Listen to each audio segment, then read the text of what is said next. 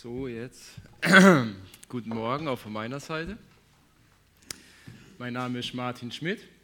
Für alle, die mich jetzt noch nicht gesehen haben hier, ich komme aus Hagen, wohne da mit meiner Frau, zwei Kindern und genau, bin jetzt glaube ich schon vierte Mal hier, irgendwie so, immer so ein halbes Jahr, sieben, acht Monate. Hat schon so eine Routine entwickelt, ist schön, tut mir gut, ähm, da immer wieder mal mich drin auszuleben und damit euch einfach reingehen zu dürfen. Ich habe heute zwei Herausforderungen. Die eine Herausforderung heißt, ich habe 30 Minuten. Die zweite Herausforderung heißt, ähm, wie bringe ich euch in 30 Minuten das alles mit, was die Predigt mit mir gemacht hat. Der David ähm, oder die, ja als Gemeinde, ich kriege da immer diese, ich fange immer gleich an, ich kriege da die, die Verse und sage, Martin, also Matthäus 25, 1 bis 13. Ich sage, ja gut, lese es durch und denke, oh Mann, ist schon wieder ordentlich viel Information. Aber ich habe versucht, das alles zu minimieren, runterzubrechen und uns einfach zwei, drei Sachen mitgeben zu wollen, was uns als Ermutigung dienen soll, in der nächsten Zeit einfach näher zu Jesus zu kommen und mit ihm noch mehr erleben zu dürfen. Das ist so das, das Herz dahinter, was sich so dahinter versteckt. Genau, ähm, Thema ist Wachsamkeit. Es geht also um ähm, ja, wach sein, wach unterwegs sein, und dazu benutzt Gott schon damals ähm, die Metapher oder das Sinnbild Jungfrau. Also die Bibel ist voll von Bildern, die Bibel ist voll von Symbol, Symboliken, die, wenn man länger schon unterwegs ist mit Jesus, wo man drin erkennen darf, hey, da steckt eigentlich viel mehr dahinter. Und ich habe das mal auch so in einer Predigt gehört, warum benutzt denn Gott Bilder oder Metaphern, also, also eher so Perspektive von oben ist das ja ein bisschen mehr. Und dann hat mal ein Pastor gesagt, ja, wie hätte Gott zum Beispiel vor 2000 Jahren uns heute erklären müssen, dass es mal ein Flugzeug gibt. Er muss Bilder benutzen, damit wir zunehmend verstehen, was auch in dieser geistlichen Perspektive oder diesem nicht, nicht sichtbaren für uns vorhanden ist. Und dazu benutzt Gott einfach Bilder, weil wir Menschen da beschränkt sind. Genau. Also, es geht um die Jung falsche Richtung. Es geht um das Bild Jungfrau schlussendlich und alles, was es mit sich bringt. Und wir arbeiten uns ähm, am Matthäus 25, 1, 13 durch. Ich lese 1, 13 jetzt einmal kurz vor. Danach gehen wir in die Erläuterung und die Erklärung der Metaphern und Symboliken, die in diesen Versen drin sind, die wiederum ich nachher uns wieder so auslegen werde, was heißt es für uns eigentlich und was kann ich dabei mitnehmen. Also, dann wird das Reich der Himmel zehn Jungfrauen gleichen, die ihre Lampen nahmen und dem Bräutigam entgegengingen. Fünf von ihnen aber waren klug und fünf töricht. Die Törichten nahmen zwar ihre Lampen, aber sie nahmen kein Öl mit sich. Die Klugen aber nahmen Öl in ihren Gefäßen mitsamt ihren Lampen. Als nun der Bräutigam auf sich warten ließ, wurden sie alle schläfrig und schliefen ein. Um Mitternacht aber entstand ein Geschrei, siehe, der Bräutigam kommt, geht aus ihm entgegen. Da erwachten alle jene Jungfrauen und machten ihre Lampen bereit. Die Törichten aber sprachen zu den Klugen, Gebt uns von eurem Öl, denn unsere Lampen erlöschen. Aber die Klugen antworteten und sprachen, Nein, es würde nicht reichen für uns und für euch, geht doch vielmehr hin zu den Händlern und kauft für euch selbst. Während sie aber hingingen, um zu kaufen, kam der Bräutigam und die bereit waren, gingen mit ihm hinein zur Hochzeit und die Tür wurde verschlossen. Danach kamen auch die übrigen Jungfrauen und sagen, Herr, Herr, tu uns auf. Er aber antwortete und sprach, wahrlich, ich sage euch, ich kenne euch nicht. Darum wacht, denn ihr wisst weder den Tag noch die Stunde, in welcher der Sohn des Menschen kommen wird. Als ich so das erste Mal gelesen habe, habe ich gedacht, okay, gut. So am Anfang denkt man, habe alles verstanden, alles gut. Ähm, habe eigentlich gar nichts verstanden, habe auch die PowerPoint, glaube ich, fünfmal gelöscht und neu geschrieben und am Schluss ist das jetzt einfach bei rausgekommen, weil es einfach, es ist enorm tief. Wir gehen auf ein paar Punkte ein und für jeden, der noch mehr wissen will, der kann daraus sich da reinarbeiten und reinstudieren. Das sind richtig gute Sachen drin. Also, wir fangen an zu gucken, was heißt was, wo kommt ein bisschen was her und was bedeutet es. Also, was für was steht die Jungfrau? Ähm, die Jungfrau stellt hier einen Zustand oder einen Lebensstil der Reinheit dar, auf der menschlichen sowie auf der geistlichen Ebene. Wichtig für uns ist zu verstehen, in dieser Zeit, die wir heute verbringen, mit Jungfrau sind schlussendlich wir gemeint. Wir als Gemeinde, du als einzelner Mensch, du als Ehepaar, du als Familie. Das ist also nicht, also es ist geschlechtsneutral. ist, das ist die Metapher. Die Jungfrau symbolisiert einen Zustand, einen Lebensstil und Gott will uns dadurch was vermitteln, was für uns wichtig ist.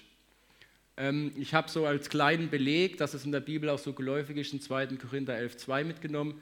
Da schreibt Paulus, denn ich eifere um euch mit göttlichem Eifer, denn ich habe euch einen Mann verlobt, Jesus, um euch als eine keusche Jungfrau Christus zuzuführen.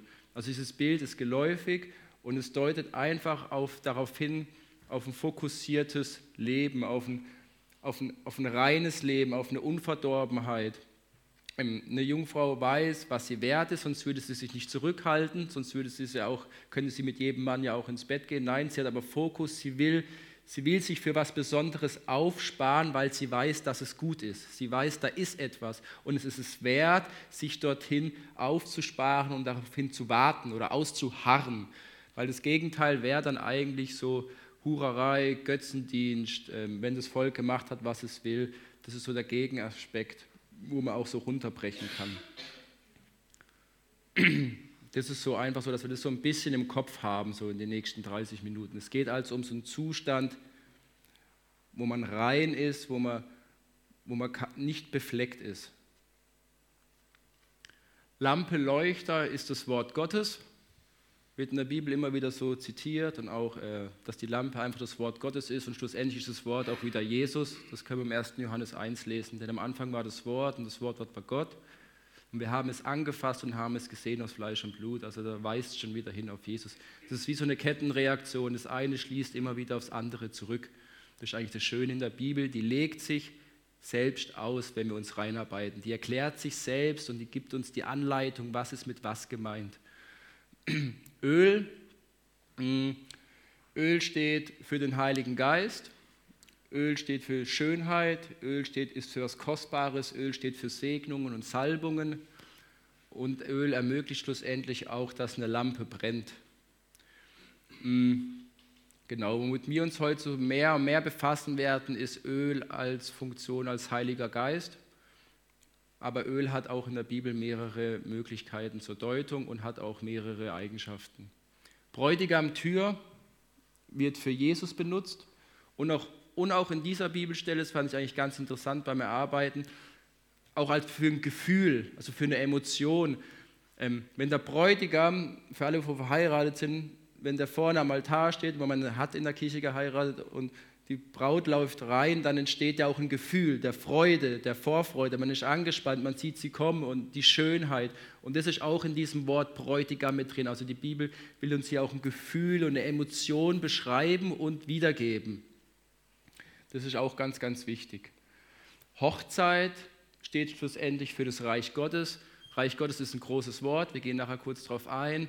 Ähm, steht aber für die Wiedervereinigung, für die Vereinigung, wenn Jesus wiederkommen wird, zwischen Gemeinde, Leib, Braut und Bräutigam. Wir als Großes, aber als jeder von uns einzeln auch. Also wir ähm, als Mensch mit der Vereinigung mit Jesus ist auch Braut und Bräutigam. Das ist einfach symbolisch. Ähm, kann man auch in Matthäus 22, 2 nachlesen, da steht es auch immer wieder drin und es gibt noch Dutzend andere Bibelstellen, die das zitieren. genau. Ähm, dann geht es weiter. Die ähm, Klugen sagen zu den Törichten, geht zum Händler, kauft euch da was. In dem Kontext, in der Bibelgeschichte, ähm, wird Händler dafür benutzt, als fauler Kompromiss, sich Dinge kaufen zu wollen oder tauschen zu wollen. Ähm, ich habe es so noch ein bisschen formuliert, welche Funktion hat ein Händler? Er verführt auch gerne mal, ach, jeder, der im Urlaub war, ach, gucken Sie, schöne Frau, wollen Sie nicht die Tasche kaufen? Du als Mann stehst neben dran, denkst, nein, will ich nicht kaufen. Frau sagt doch, will ich kaufen und der Händler versteht es natürlich und sagt, doch, wollen Sie nicht kaufen. Und dann muss man halt die Frau nehmen und sagen, nein, wir, wir kaufen nicht, wir gehen weiter.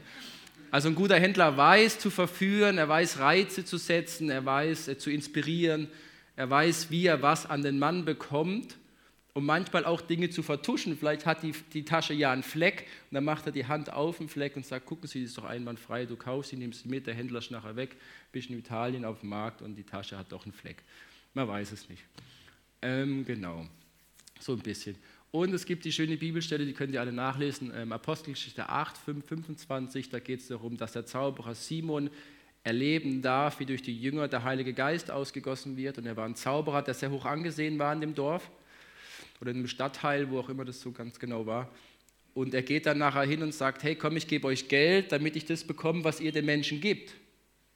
Und ich, ich weiß nicht genau, wer es ihm sagt, Johannes, oder ich weiß nicht genau, sagt, geh weg von mir, Teufel, denn ich sehe die Bosheit so in deinem Herzen, das, das ist nicht zu kaufen.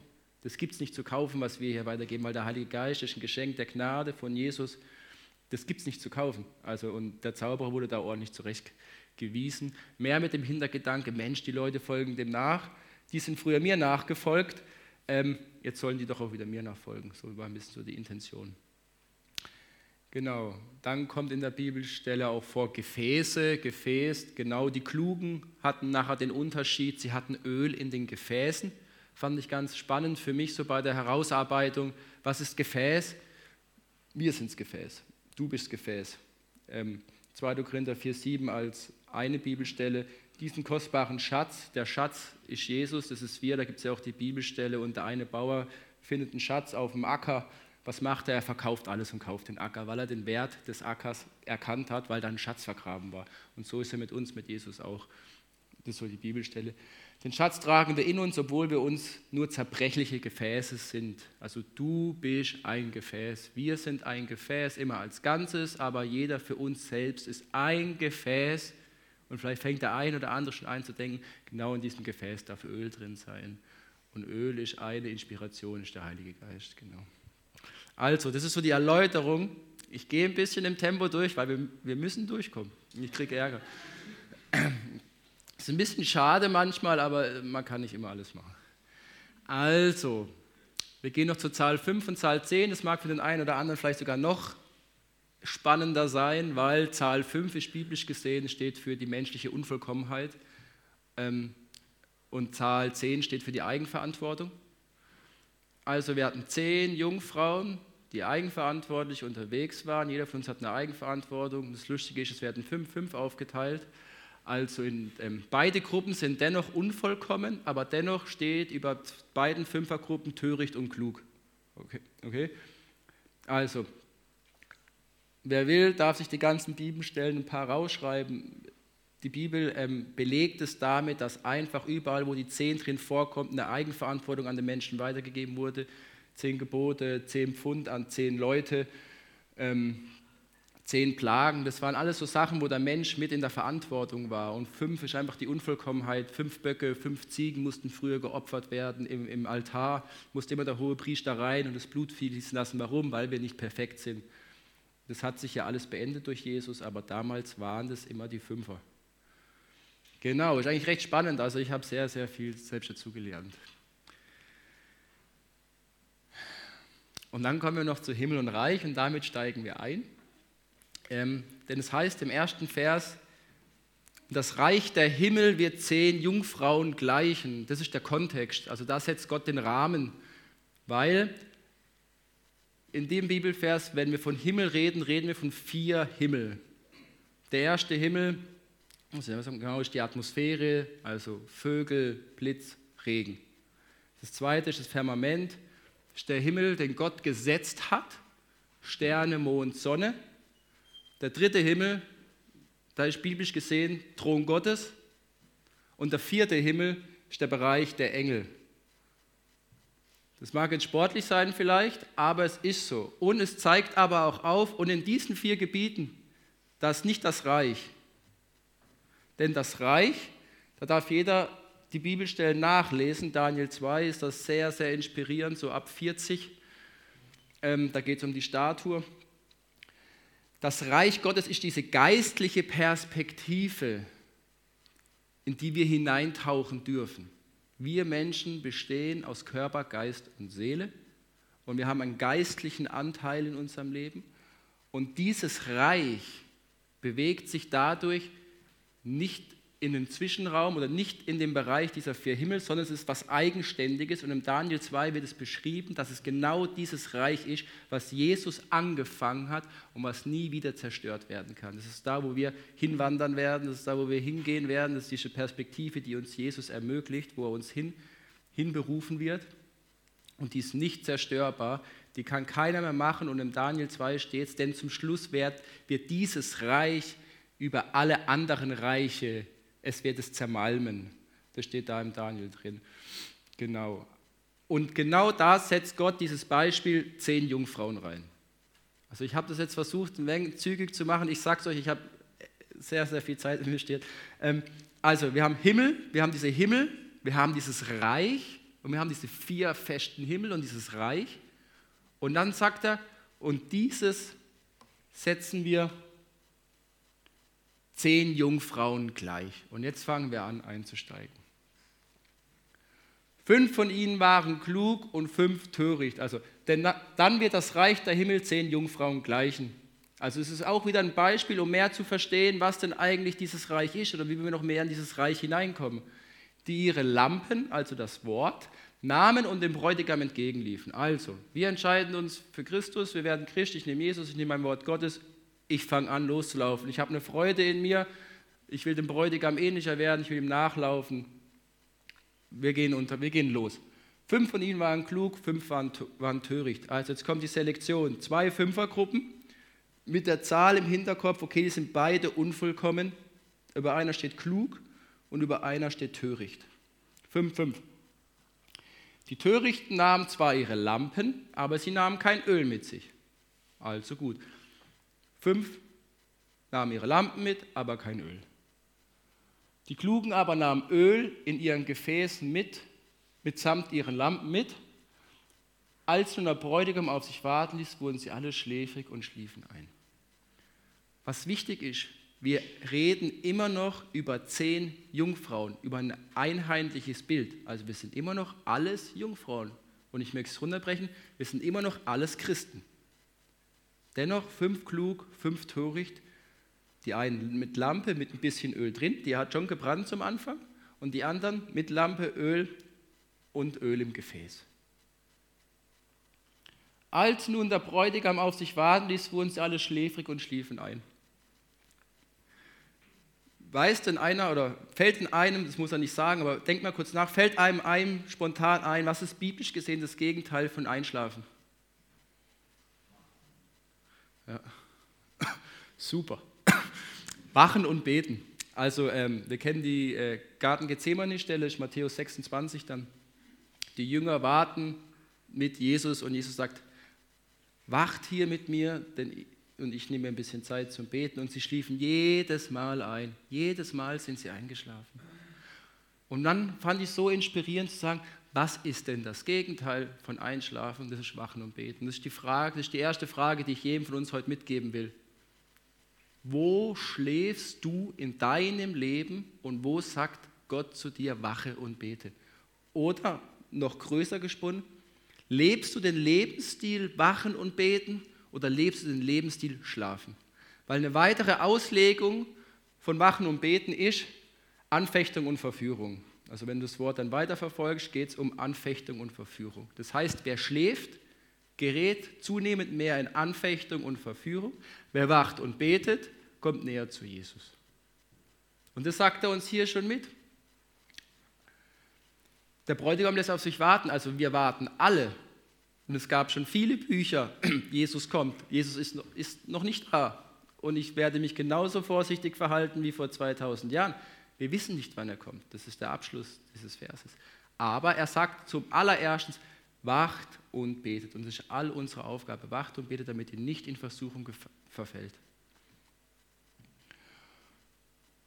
Um Mitternacht aber entstand ein Geschrei.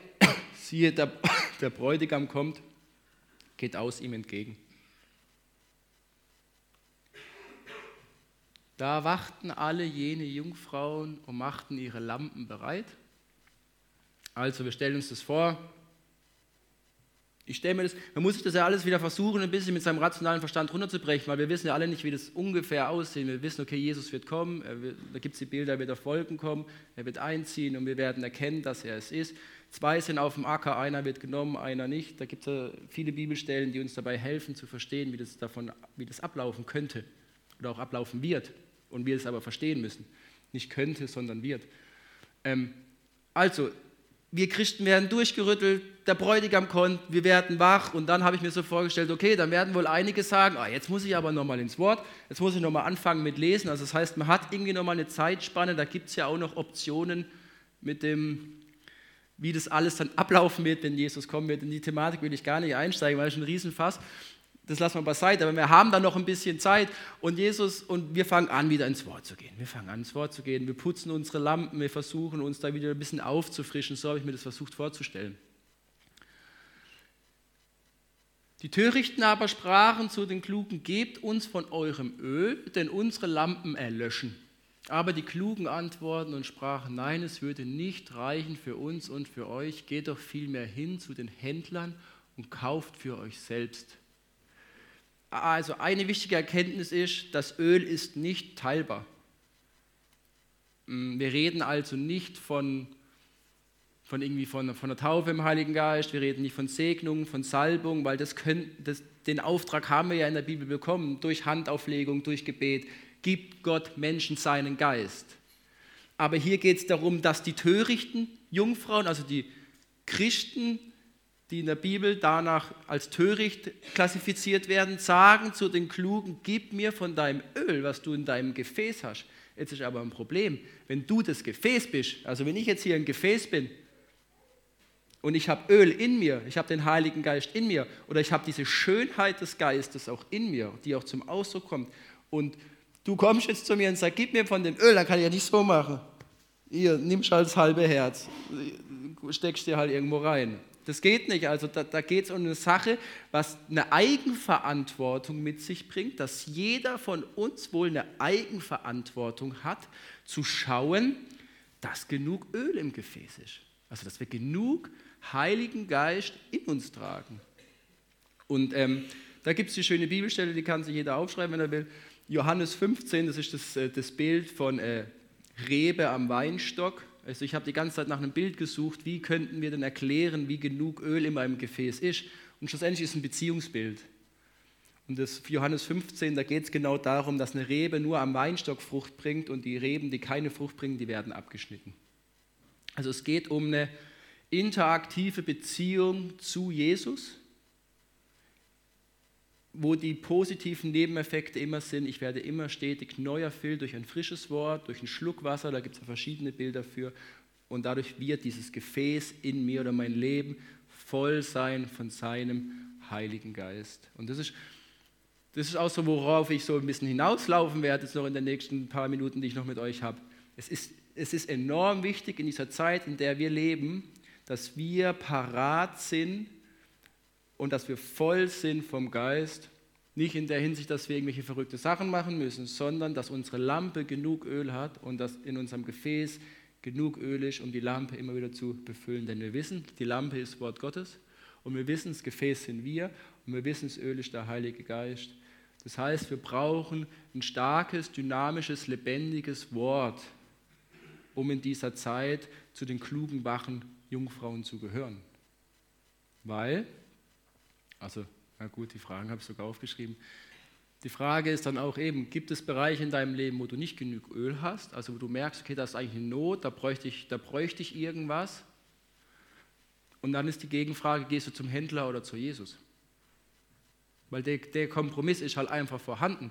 Der Händler steht für den faulen Kompromiss, das heißt, du gehst nicht zu, zu Jesus, sondern du gehst zu irgendeinem ähm, ich nenne es jetzt einfach mal so, einem weltlichen Anbieter und versuchst da deine Probleme zu lösen, obwohl du eigentlich innerlich ganz genug weißt, ich sollte ja eigentlich als Christ, weil wir reden immer noch vom Einheitsbild, zehn Jungfrauen, also ich rede extra zu einem Kontext von Jungfrauen, also wir reden nicht von irgendwelchen Leuten, die keine Jungfrauen, sondern wir sind Jungfrauen in der Hinsicht.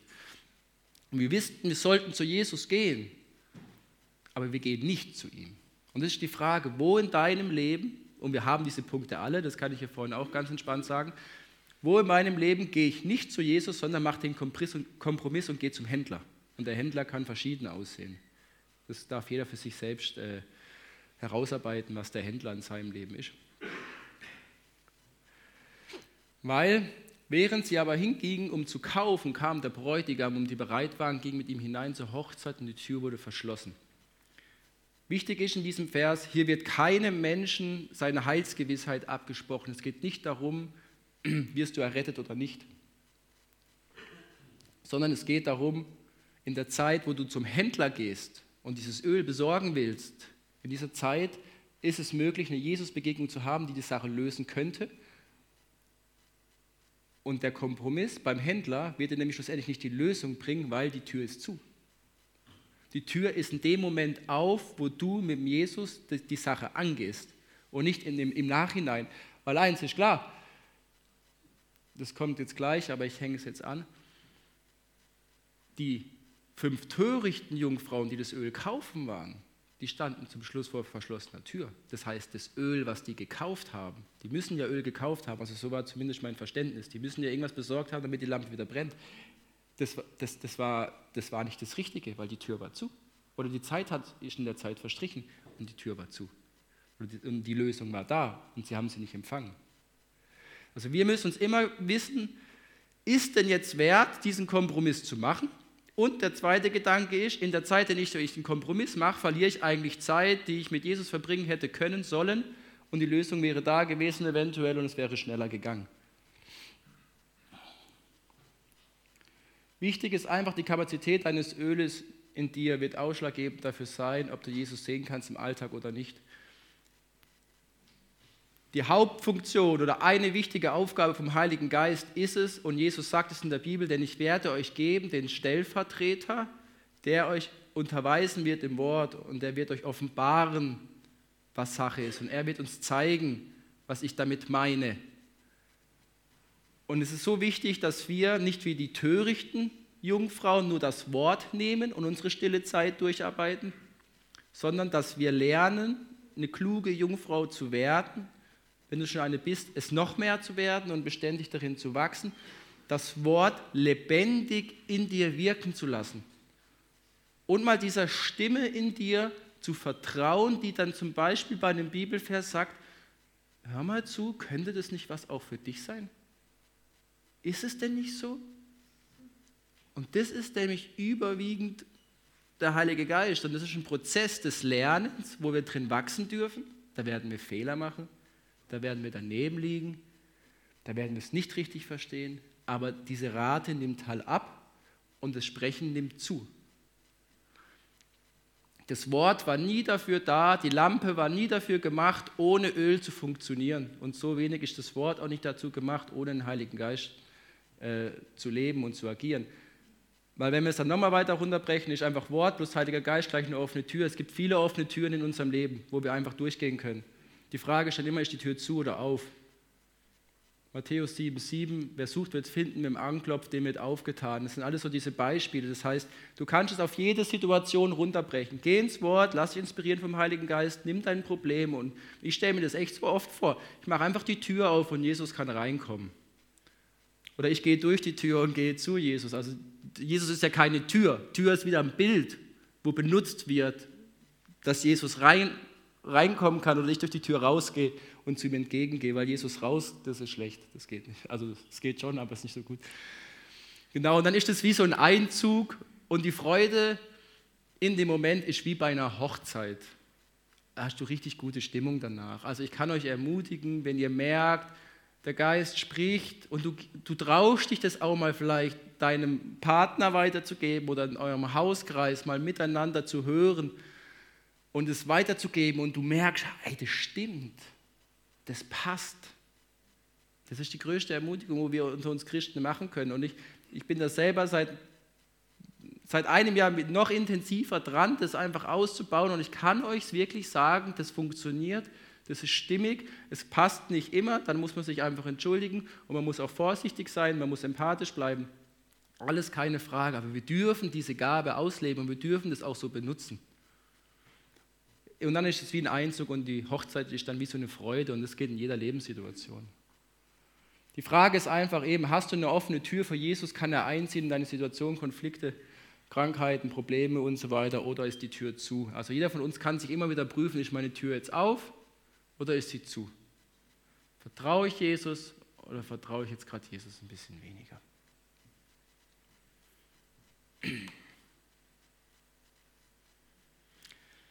Danach kommen auch die übrigen Jungfrauen und sagen, Herr, Herr, tu uns auf. Er beantwortete und sprach, wahrlich, ich sage euch, ich kenne euch nicht.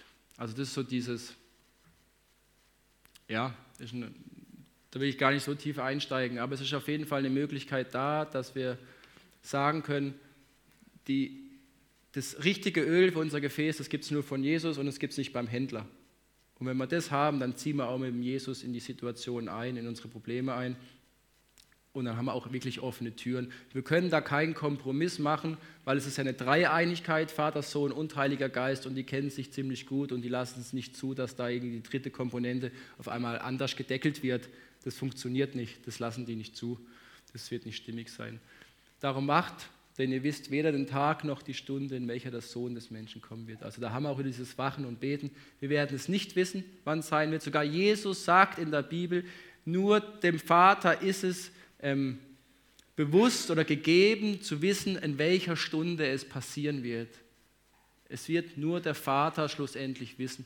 Und das ist einfach so auch der Frieden, den wir da mit uns zudecken können. Und es ist einfach klar, wir werden es nicht wissen, aber wir haben ganz klar Wachen und Beten als unsere Aufgabe. Und da können wir uns auch nicht rausnehmen. Weil wir beklagen uns gern, wenn wir Probleme haben, doch die Frage ist, davor hast du gewacht und gebetet. Und das ist so, genau.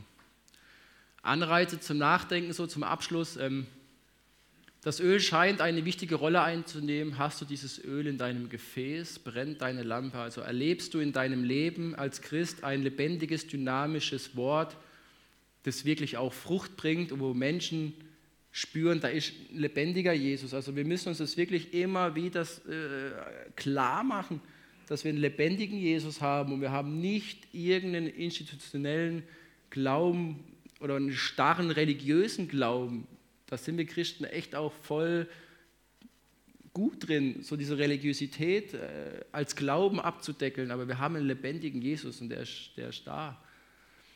Wo holst du dein Öl her? Beim Händler oder bei Jesus? Genau, da gibt es die Johannes 15 und Apostelgeschichte 8, 9 Stelle. Bist du dir und deiner Eigenverantwortung bewusst? Nimmst du sie ernst? Also diese Zahl 10. Wir haben eine Eigenverantwortung. Wir werden irgendwann nicht vor dem Thron Gottes stehen können und sagen, aber hör doch mal zu, Herr, du hast das doch alles so gesagt. Und er wird sagen, ich habe dir alles erklärt, ich habe dir mein Wort gegeben und du hättest alles wissen können. Ist, er wird uns nicht von oben so runterhauen, so ist Gott nicht, aber er wird klar sein, er, wird, er kann, Gott kann sich selbst nicht verleugnen, er wird sich selbst treu bleiben, das ist ganz, ganz wichtig. Er wird da keinen faulen Kompromiss machen und er gibt uns alles, was wir haben. Und ansonsten haben wir verschiedene Begabungen, damit wir alle mehr verstehen. Schläfst du in deinem Leben oder wachst und betest du? Das ist so der Abschluss. Gell? Schlafen wir und wir schlafen alle, auch die Klugen sind eingeschlafen. Das ist kein Thema. Aber die hatten Öl im Gefäß.